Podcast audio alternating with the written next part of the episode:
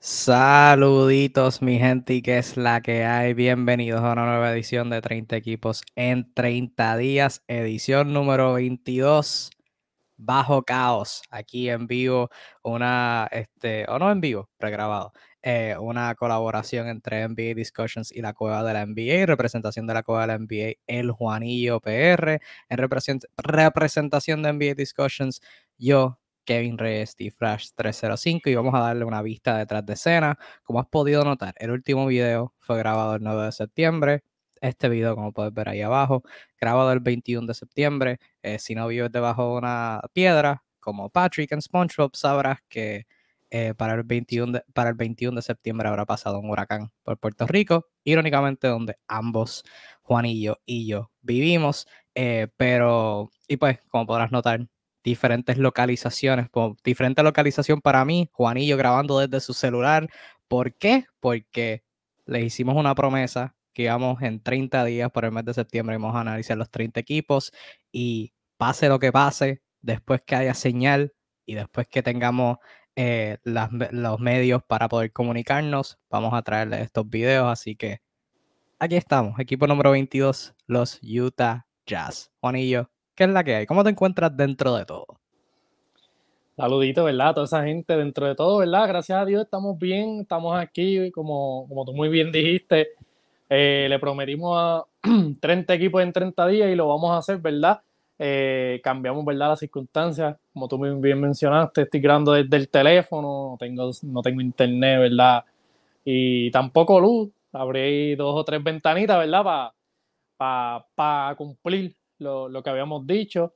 Eh, como siempre les digo, este es el episodio número 22. Hay 21 episodios si no los has visto, si es la primera vez que nos ves, en cualquiera de estas dos páginas, en Discussion, la cueva del NBA, los pueden buscar, los pueden seguir en todas las redes y verán el mejor contenido de NBA en español en todo el internet. Así que no pierdan tiempo y denle para allá. Así mismo es Juanillo, 21 videos antes de esto, ya hemos hablado de muchos equipos en reconstrucción, dos o tres que están en la búsqueda de competir, pero ahora entramos a lo bueno, ahora entramos al top del top, al creme de la creme de la NBA después de este equipo. Primero vamos a comenzar hablando de los Utah Jazz, que Utah la temporada pasada tuvieron marca de 49 y 33, terminaron quinto lugar en la conferencia del oeste. Obviamente la, ¿verdad? La, dinámica del equipo ha cambiado un montón, por, de lo cual hablaremos, pero por lo menos la temporada pasada, pues otra temporada donde Utah buscaba competir con el núcleo de Donovan Mitchell y Rudy Gobert, Mike Conley este, nuevamente con el equipo, Jordan Clarkson liderando la segunda unidad, Boyan Bogdanovic siendo un francotirador este Royce O'Neill siendo el mejor defensor y varias buenas reservas en la figura de, Joe Ingles, en Rudy Gay, eh, Hassan Whiteside, eh, Eric Pascal en breves ocasiones, sabes que tuvieron, hicieron un par de buenas adquisiciones. Ingles obviamente se lesionó a mitad de temporada y terminaron cambiando. Em, y pues terminaron en los playoffs, Utah eliminándose en primera ronda en seis juegos contra Dallas, que Tuvieron los primeros dos juegos eh, jugando contra ellos sin Luca, eh, pero aún así no pudieron capitalizar. Dallas les robó el primer juego, lograron empatar la serie, pero ya después de eso, pues, este, perdón, Dallas pudo eh, acabar la serie. Juanillo, de manera general, ¿qué te pareció la temporada pasada de los Jazz? Bueno, pues dando en cuenta, ¿verdad? Lo que habían hecho la temporada pasada y cómo se construyó este equipo, ¿verdad? Este equipo fue de los mejores equipos de la liga. Eh, season tras season, pues tenía un problema grave en playoffs. Esta temporada, pues terminaron, como tú dijiste, eh, quinto, tengo entendido. Eh, y pues fue una temporada eh, bien inconsistente. yo creo que vimos varias, varias versiones del equipo de, de Utah Jazz este season. O sea, hubo una racha donde empezaron a jugar, ¿verdad? Como el equipo que normalmente nos, tiene acostumbrados a ver en temporada regular, donde es ese equipo, ¿verdad? Que bien, eh, está bien complementado, bien construido, ¿verdad? Pero en ciertos puntos se vio como que este equipo, ¿verdad? También hay que tomar en consideración que eh, Donovan Mitchell y Rudy Gobert, pues, que son los dos pilares del equipo, o eran de los dos pilares del equipo, ¿verdad? Hay que recalcar eso.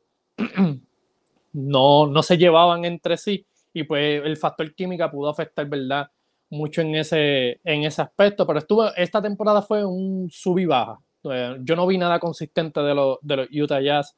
Eh, entran a los playoffs, van con Dallas Mavericks, tienen la ventaja de que Luka Doncic no jugó los primeros dos partidos, que podía ser para mí algo crucial. De hecho, yo los puse ganando esa serie porque, eh, ¿verdad? La profundidad del equipo y pues simplemente en una serie así tan, tan balanceada, pues tú sacarle a Luka Doncic dos juegos, pues para mí era una ventaja que no supieron aprovechar, pero como tú mencionaste, eh, ganaron los Dallas en seis juegos yo creo que pues ha sido una temporada decepcionante, ¿verdad? Porque esto ha sido un núcleo que ha llegado, un equipo que te, llega primero en la temporada, un equipo, ¿verdad? Que, que, está más cerca de llevarse un campeonato que de estar abajo.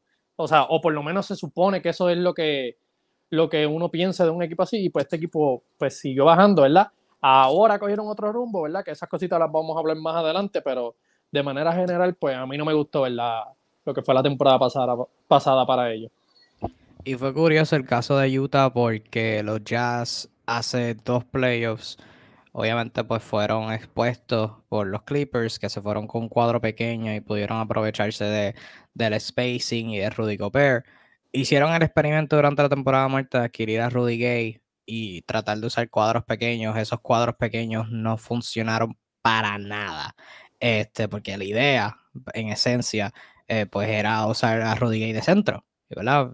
Cambias a, a, Rudy Gobert por Rudy Gay eh, y puedes tener esta dinámica donde pues tienes un cuadro eh, sumamente eh, pequeño. Pero aquí tengo, sí, aquí tengo la estadística de, de estos cuadros que, que Utah usó. Que no puedo ver bien más o menos este, pero, o sea, los cuadros con que que Utah usó este cuadro pequeño entre, que verdad, era Bogdan Boyan Bogdanovich, Jordan Clarkson, Rudy Gay, Donovan Mitchell y Royce O'Neal. El, cuadro pequeño con Rudy Gay en cancha, sin Rudy Gobert ni Hassan Whiteside en cancha. Jugó 39 minutos durante toda la temporada regular y tuvo un plus minus de negativo 28.2. Eh, que pues básicamente no funcionó porque Rudy Gay estaba bien lento, no estaba, o sea, este, en ofensiva pues quizás no, no fluía tan bien, pero el problema principal era en defensa. El problema principal era en defensa y no pudieron este, capitalizar en ese aspecto. El problema en general durante toda la temporada fue defensa, no fue ofensiva, porque Utah, por más mal que hablemos de ellos, terminaron primeros en toda la liga en offensive rating, con uno de 116.7. Terminaron segundos en intentos y canastos encestados de 3, 11 en porcentaje, y séptimo en puntos, con 113.6 por juego. Eh, pero la defensa estuvieron décimo, y aún así décimo es súper bueno. Sabes que el problema de Utah no fue la ofensiva, Donovan Mitchell estaba jugando muy bien, como de costumbre. Mike Conley en su tercera temporada con el equipo no fue tan buena como la segunda, pero estaba jugando todavía muy bien. Boyan Bogdanovich estaba jugando muy bien. Em, y pues Joe Ingles, el tiempo que estuvo saludable, ayudó. Eh, fue básicamente al final la defensa. O sea, un equipo donde Royce O'Neal era su mejor defensor del perímetro, pues no, este, había un, límite en, lo que podían lograr. Y eso fue básicamente lo que pasó. Y como tú mencionaste, la temporada muerta, por eso dije, la dinámica cambió. Porque la temporada muerta los Jazz cambiaron de todo. Los Jazz este, añadieron a un nuevo dirigente en Will Hardy. Este, Quinn Snyder terminó este, saliéndose del cargo eh, por, por él mismo, por su propia cuenta. Utah terminó contratando a Will Hardy, que con 34 años de edad se convierte en el dirigente más joven activo en toda la liga. Eh, y en términos de jugadores, jugadores que Utah adquirió por un breve momento, adquirieron a Patrick Beverly, este, también adquirieron a Malik Beasley, Jared Vanderbilt, Leandro Bolmaro y Walker Kester. Eso fue de Minnesota. Añadieron a Johnny Juice en un contrato two-way, a Taylor Horton Tucker vía los Lakers, al igual que Stanley Johnson. Y su cambio más reciente, añadieron a Laurie Markkinen, Ochai Agbaji y a Colin Sexton eh, vía Cleveland. Sexton también en un sign and trade. Y tan reciente como ayer, al momento de nosotros grabar esto, añadieron a Cody Seller en la agencia libre. Jugadores que perdieron, como mencioné, este no es un jugador, pero perdieron a Quinn Snyder, que decidió salirse del cargo de dirigente. Dejaron ir a Bo Cruz, mejor conocido como Juancho Hernán Gómez. Cambiaron a Royce O'Neal a Brooklyn, a Rudy Gobert a Minnesota, Daniel House lo perdieron en agencia libre, Patrick Beverly lo cambiaron a los Lakers, Hassan Whiteside todavía sigue agente libre, al igual que Eric Pascal, y su más reciente pérdida este, fue Donovan Mitchell, que lo cambiaron a Cleveland. Una dirección completamente distinta, muchas personas dirán que it was about time, como dicen en inglés, era tiempo ya que lo hicieran. Eh, ¿Qué te pareció eh, el proceso de ellos tomar esta dirección. Sabemos que quizás era el tiempo de ellos irse en reconstrucción. ¿Qué piensas de la manera en la que lo hicieron? 10 de 10. Yo, yo apoyo full, ¿verdad? La decisión y cómo lo hicieron. Porque yo jamás pensé, si antes, ¿verdad? De que pasara todo esto, yo jamás pensé que le iban a sacar lo que le iban a sacar a Rudy Gobert. O sea, jamás me pasó por la mente, cambiaron el mercado y pues, ¿verdad? Para algunos equipos fue, eso afectó, pero ellos, pues, uh, salieron de oro, ¿verdad? Eh, yo creo que ya habíamos visto que este núcleo, ¿verdad?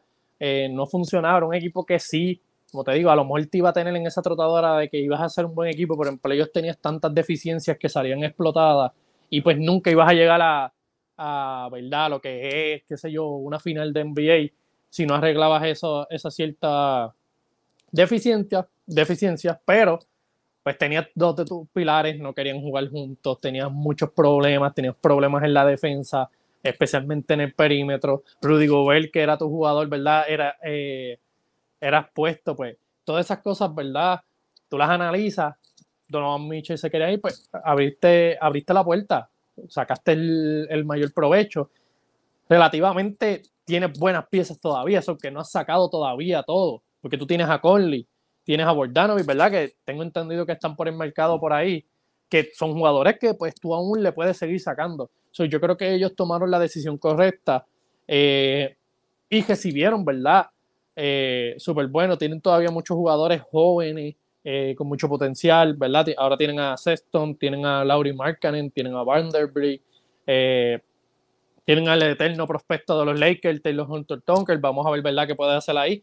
Pero a mí me encantó, en verdad. No todas las franquicias tienen como que eh, el valor, ¿verdad? De, de, empezar una reconstrucción. Como que algo no funcionó, vamos a empezar de nuevo y hacerlo bien, cambiando todo el mundo, sacándole el mayor provecho, la mejor oferta. Y ellos lo hicieron así. Así que yo, yo por lo menos le doy un 10 de 10. Sí, el cambio de Gobert se podría decir que cambió, dictó y cambió el mercado de cambio, porque en un momento donde Kevin Durant, antes de Donovan Mitchell ser cambiado, estaban en, en rumores, a Rudy Gobert lo cambian por cinco jugadores y como cinco picks de primera ronda, ninguno sin protección, y pues eso paraliza todo, y ahora todos los gerentes generales están en, en alerta de como que, de, ok, si sacaron eso por Rudy Gobert, yo tengo que sacar un montón por Kevin Durant este, y por otros jugadores que pueda cambiar en el futuro. O sea, como tú bien dijiste, pues en términos de los picks, lo sacaron excelente. Los jugadores todavía, pues hay que ver, obviamente los jugadores no fueron el centro del paquete, pero de manera general, pues me gusta este, conseguir a Colin Sexton. Este es un buen anotador. Quizás el mismo molde que Donovan Mitchell, pero todavía es joven y ¿verdad? tiene espacio para para desarrollarse. Taylor Horton Tucker, por más chistes que le hagan, pues creo que es una buena oportunidad para él, este, fuera de, de, de, de, las cámaras y del glamour de Los Ángeles, a desarrollarse en Utah callado, creo que puede ser un buen sitio para él. Este, y los demás, o sea, lo que es la, eh, también me gusta. Em, lo demás es como que hay que ver, igual los picks se ven como buenos en cantidad. En total le sacaron a ellos dos, ocho, nueve picks de primera ronda. Pero ciertamente es una apuesta, porque, o sea, si tú le sacas tres picks sin protección a Cleveland, pues tú estás apostando a que ellos en un par de años no vayan a ser buen equipo y que esos picks van a ser de valor, igual con Minnesota, este, con su cuadro del cual hablamos este, hace unos cuantos días, está apostando a que el fit no sirva y que en par de añitos ese, eso no esté funcionando y se haga un mal equipo. Obviamente es, esa apuesta pues, un poquito riesgosa porque si ambos terminan siendo buenos por mucho tiempo, de nada te va a valer esos picks que van a estar en, en los 20. Sabes que eh, ciertamente es una apuesta, pero en términos de los jugadores que sacaron, pues lo veo bastante decente. Su, especialmente su fichaje de dirigente eh, me, me, encantó. Aparte de la edad, este, obviamente la edad es algo llamativo porque vas a tener un montón de tiempo para, para construir este, la identidad del equipo con Will Hardy, pero Will Hardy por varios años ya ha sido este, una figura que, que ¿verdad? Como, como dicen, uno de los este, mejores prospectos de dirigentes que han habido en toda la liga en términos de, de verdad, el conocimiento que sabe, de, las de las opiniones que tienen muchas personas sobre él, o sea, es alguien que, que viene del, del árbol de San Antonio. O sea, estuvo por un montón de años en San Antonio, tuvo la temporada pasada eh, en Boston con, con este Ime Udoka, que obviamente sabemos el éxito que, que tuvieron. Este Udoka, que también viene de San Antonio. Este, así que, eh, pues me gusta el potencial que tienen con él en particular de construir una, una, una cultura de respeto. Y a cuestión de los jugadores, pues vamos a ver eh, cómo encajan, pero si hubo una manera que, de poder comenzar una reconstrucción, yo creo que esta, esta es una de las mejores con todos los picks este, que, que pudieron sacar. Porque sí, era tiempo, era tiempo. O sea, yo siempre lo he dicho por un montón de tiempo, el peor sitio en el que tú puedes estar en la NBA es en el medio. O sea, o tú, o tú estás compitiendo por un campeonato, estás en ese top, que es cuestión de mejorar, o estás en búsqueda de eso, pero estás abajo, como en pick de draft. Tú no puedes estar en el medio. Y ciertamente yo creo que el éxito, el éxito sostenible de Utah desde el 2015, desde el 2016, es de respetar. Eso no me cabe duda. O sea, yo miro atrás a este tiempo con Rudy Gobert y Donovan Mitchell como un éxito. Porque si eran los playoffs por como 5 o 6 temporadas corridas y eso es digno de admirar, eso es de respetar. Pero lograron el objetivo del campeonato, pues obviamente no. Así que en ese aspecto, pues, obviamente era, era cuestión de tomar una decisión pero en cuestión de, de, su tiempo en Utah ser un éxito, yo creo que sí, definitivo. Definitivo lo fue y veremos a ver este, si esta próxima etapa pueden lograr esa meta, que es este, ganar el campeonato. Y ahora vamos a ir a lo que es esta temporada, proyectando su cuadro regular. Utah tiene un equipito bien rarito, tienen un par de jugadores buenos, pero que pues, eh, mm, no sé. Eh, y pues obviamente están las externas preguntas sobre este, el futuro de ciertos jugadores que estamos grabando el día antes. Sería un, bien mala leche que en la madrugada hagan un cambio. Eh, pero yo creo que este va, este va a ser el equipo final, por lo menos para cuando saque este video. Así que, eh, Juan, igual sería tu, tu cuadro titular de, de, los Utah. Por el momento. Por el momento, considerando los jugadores que tienen. Por el momento, ¿verdad? Eh, pues yo tendría de ponga la Mike Conley, cuestionable, ¿verdad? Después, yo pienso que va a ser cambiado. Obviamente, ¿verdad? La apuesta con Sexton, tiene a Bordanovic todavía, por ahora, ¿verdad? Va a estar eh, en ese cuadro eh, titular. Laurie Markkanen, ¿verdad? Eh, pieza del cambio. Y recientemente yo pondría a Cody Seller, que en verdad la opción de centro no, no la veo, ¿verdad? Tan viable en este equipo, como dije, hay muchas piezas pues súper cuestionables, súper caros. Ya verdad, ya si cambiarían a Conley, Bordanovic, pues quizá pueda subir la sexta a, a, a Poingal, jugártela y darle tiempo a Tyler Horton Tucker, o poner a Vanderbilt, ¿verdad? En el cuadro titular. Hay un montón de fichas como que estos cuadros son bien inciertos, pero hasta ahora, ¿verdad? Hasta ahora, eh, ese sería mi cuadro titular. ¿Cómo sería el tuyo? Pues yo tendría los mismos tres en la cima, Conley, Sexton, Bogdanovich. Yo tendría Markkanen en la 4, o oh, de centro y tenía Jared Vanderbilt en la 4. Porque yo creo que este es, un, este es un equipo donde los cinco mejores jugadores tienen que estar en el cuadro regular. Porque Cody Seller tuvo un montón de tiempo lesionado la temporada pasada, la jugó con Portland. Este, si mal no recuerdo de lo poquito que jugó, si jugó 27 juegos nada más. Este, pues no sé, Seller no lo veo en estas alturas como un titular bueno. Este, yo creo que con, especialmente la temporada que Markeren tuvo, la temporada pasada, creo que es alguien que, se puede dar a respetar allá de abajo. O sea, miden lo mismo. Creo que hasta Markeren es más alto, inclusive.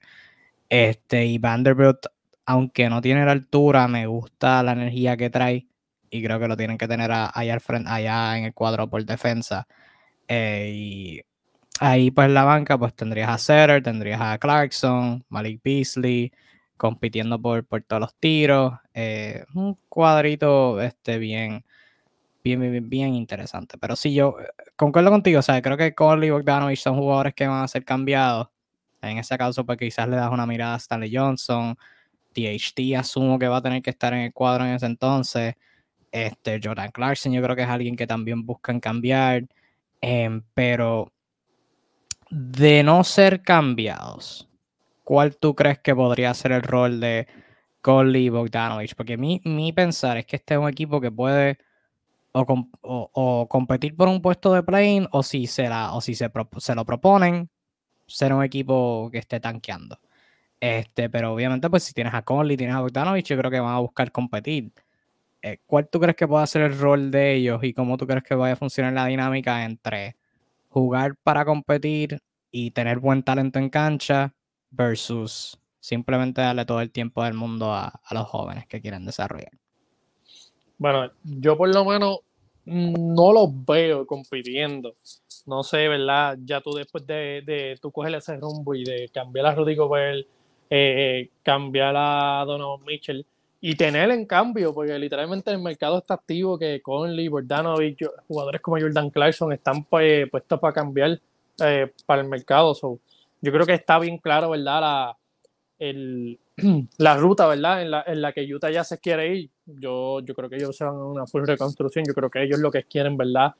Probablemente pueda hacer un tanqueo eh, yo creo que eso, eso puede ver y yo creo que va a haber más, más minutos. Yo creo que vamos a ver más apuestas en lo que es verdad los prospectos. Taylor Hurton Tucker, eh, Sexton, Markkanen, eh, todos estos jugadores jóvenes. Yo creo que le van a dar como que la, la, la libertad, ¿verdad? De poder desarrollarse y ver, ¿verdad? Qué potencial hay. Yo, se me hace bien difícil. O sea, yo creo que es bien poco probable que este equipo se quede igual.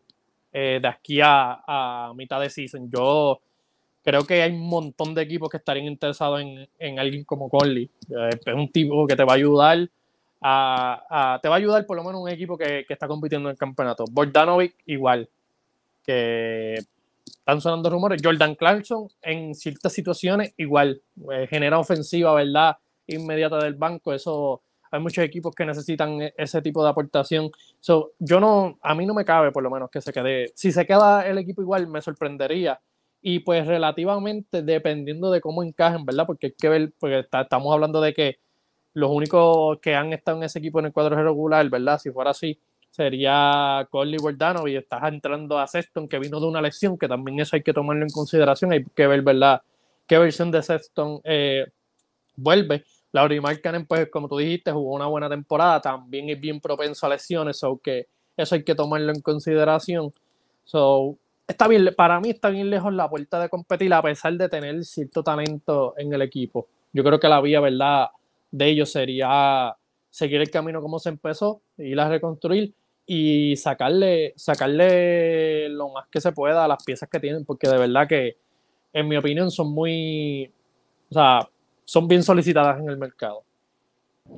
Siguiendo esa línea, vamos a pasar a predicción de récord. Damos dos alternativas, su peor y mejor caso. Yo voy a seguir lo que, lo que básicamente dije, creo que es un equipo que puede ir en ambas direcciones. Este, en el peor caso, en el caso mío, eh, que decidan irse para la reconstrucción, creo que es alguien que podría, creo que es un equipo que pueden terminar un décimo, once, en la conferencia del oeste van a seguir siendo mejores que OKC, Sacramento, San Antonio y Houston, simplemente porque esos cuatro equipos son absolutamente basura. Este, por más que Sacramento quiera decir lo contrario, lo son, eh, hasta nuevo aviso. Ese sería su peor caso. El mejor caso, en el caso de que mantengan los jugadores que ya tienen, que esta sea la plantilla con la que vayan a la temporada, y que no la veo como la peor plantilla del mundo, y puedan y busquen competir creo que es un equipo que puede terminar octavo en la conferencia del oeste. Primer partido de play Seguirían siendo mejor que Houston, mejor que Sacramento, mejor que San Antonio, mejor que OKC. Y a eso yo le añadiría, añadiría a Portland, a los Lakers y a Minnesota. ese mejor caso. Para ti, Juan y yo. Este, ¿Cuál sería el peor y mejor caso de Utah? el peor caso para ellos son último lugar.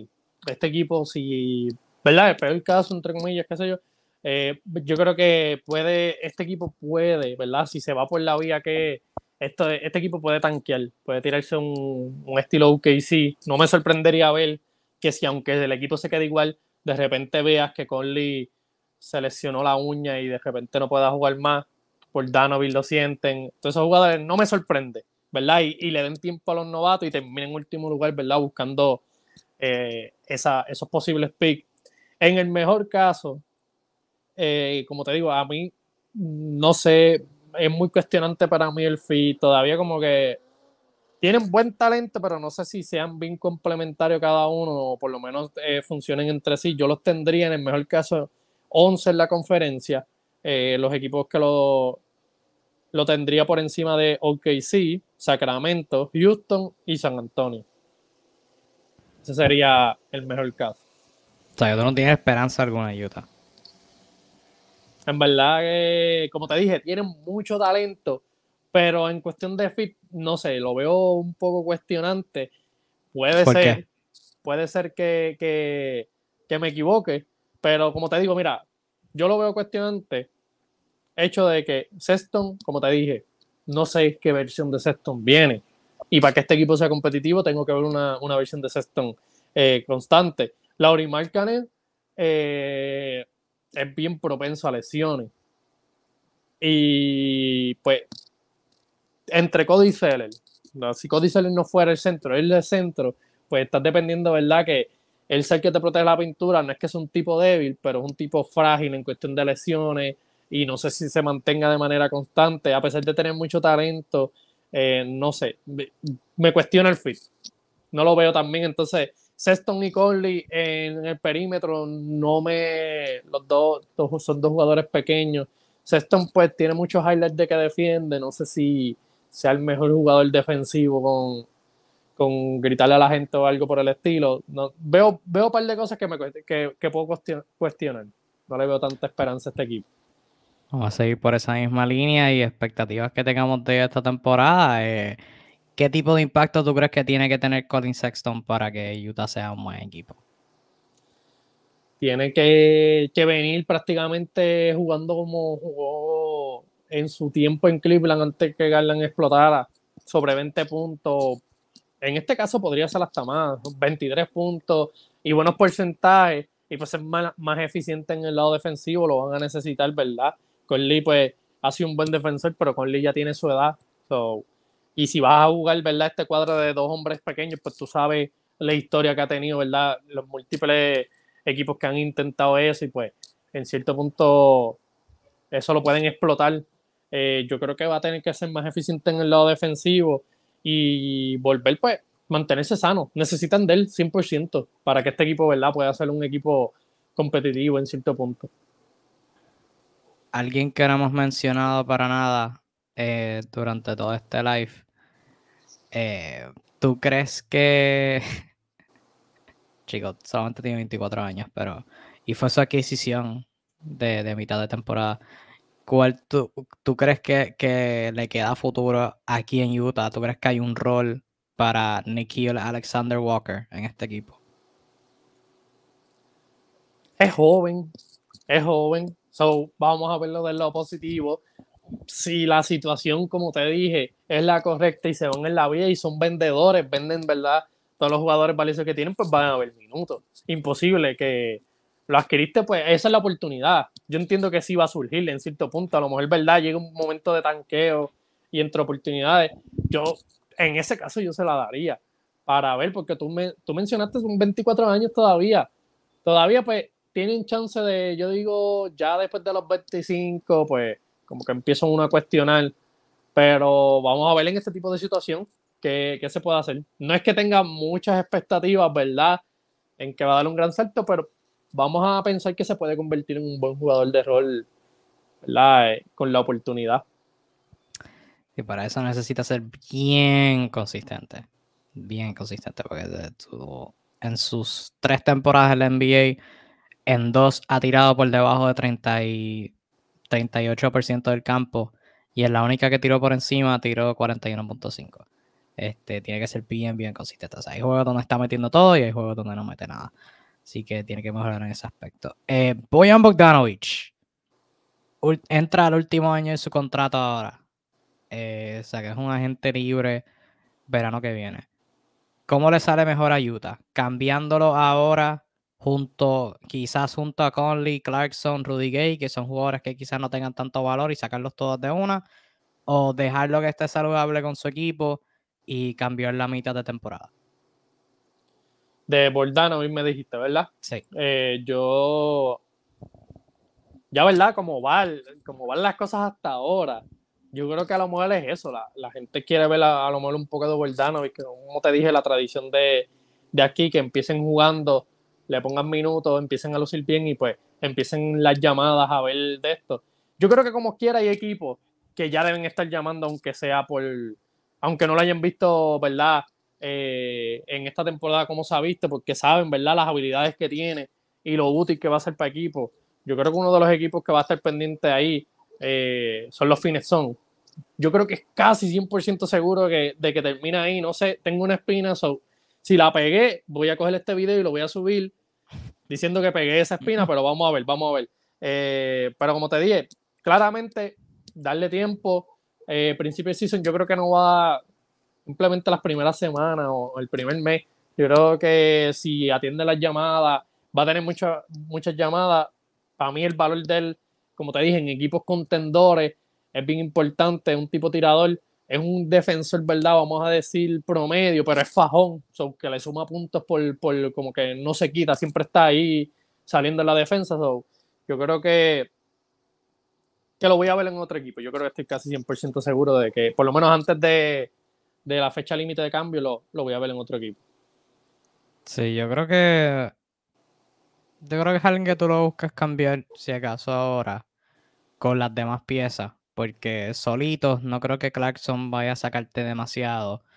Conley, eh, contrato, no creo que saque tanto. Este Rudy Gay a estas alturas yo creo que vale como unas papitas leyes. Así que yo creo que ciertamente pues es alguien que tú buscas mezclar con todo el mundo y pues ver a ver qué eso te da, pero pues es un equipo bien interesante. De yo creo que si buscan competir sea, es, un equipo que puede hacer buenas cosas y empezar a construir una cultura de, competir y de jugar juntos. Eh, pero tiene un equipito bien interesante. ¿Hay, alguien en particular de los jóvenes que te, que te llama la atención eh, con su potencial para esta venidera temporada? Pues yo, yo voy a decir que tengo que ver Taylor Horton Tucker.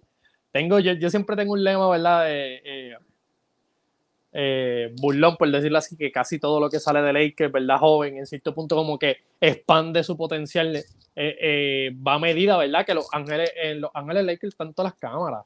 Y pues, en cierto punto en los Ángeles Lakers y tienes a LeBron James ahí, so, que es el doble de, de presión, una franquicia grande así. Yo creo que hay muchos jugadores, ¿verdad? Que el sentir esa presión, pues no, no dan pie con bola, o sea, no dan, no siguen al nivel que se espera.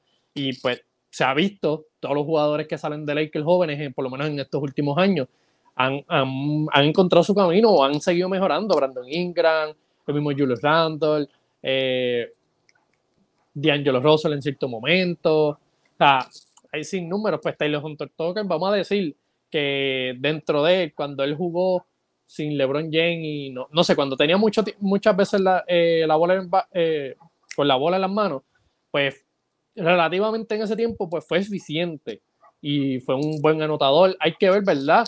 Si esto aquí, como te dije, dependiendo de la situación, si, si se van full reconstrucción, van a haber minutos. So, yo creo que sí, en verdad, yo quiero ver si, si mejora drásticamente. El otro jugador, ¿verdad? Que estoy pendiente es el Lauri Markkanen. Markkanen, en verdad, jugador joven, a mí me encanta mucho. Yo lo único que cuestiono de él es la salud. Buen tirador, es un tipo, como tú dices, es grande es fuerte, que no es un tirador que es mongo, es fuerte. So, a lo mejor en este equipo pueda dar un siguiente salto si se mantiene saludable.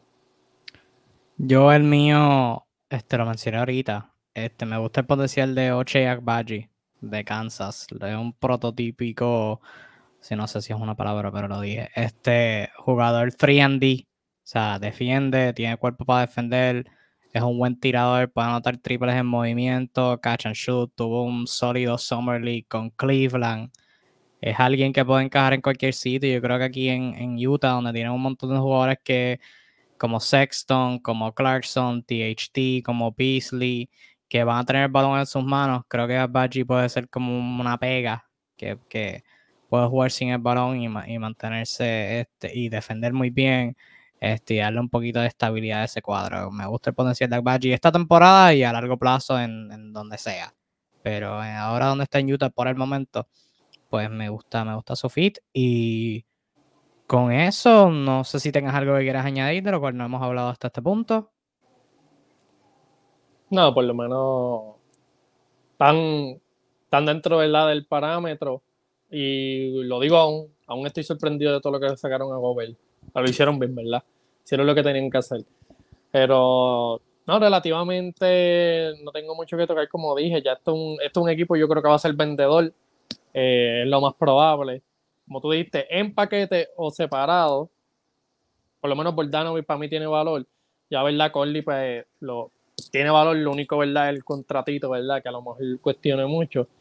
Y pues Jordan Clarkson, yo creo que esos son los tres jugadores, ¿verdad? Que, que podríamos ver en otros uniformes antes del, de la mitad de la temporada. Ojalá no sea antes de que este video suba, pero con eso Cerramos esta edición de 30 equipos en 30 días, edición número 22. Hablando de los Utah Jazz, esperamos que te haya gustado. Déjanos tu like, tu comentario, opinión, desacuerdo o de acuerdo con cualquier cosa que hayamos dicho en cualquier punto y compártelo con tus panitas seguidores del baloncesto y sintonizaros mañana, 23 de septiembre, cuando hablemos de los Philadelphia 76ers. Ahora sí vamos con el creme de la crema y te voy a decir el orden y todo.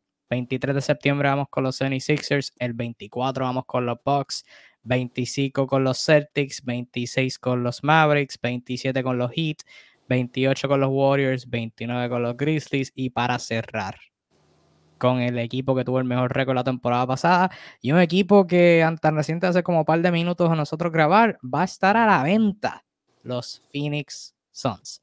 Así que quédate en sintonía para eso, pero hasta ese entonces esto ha sido 30 equipos en 30 días, colaboración entre la Coda de la NBA y NBA Discussions. Gracias por sintonizarnos. Que tengas un lindo resto de tu día. Cuídate mucho y nos vemos en la próxima.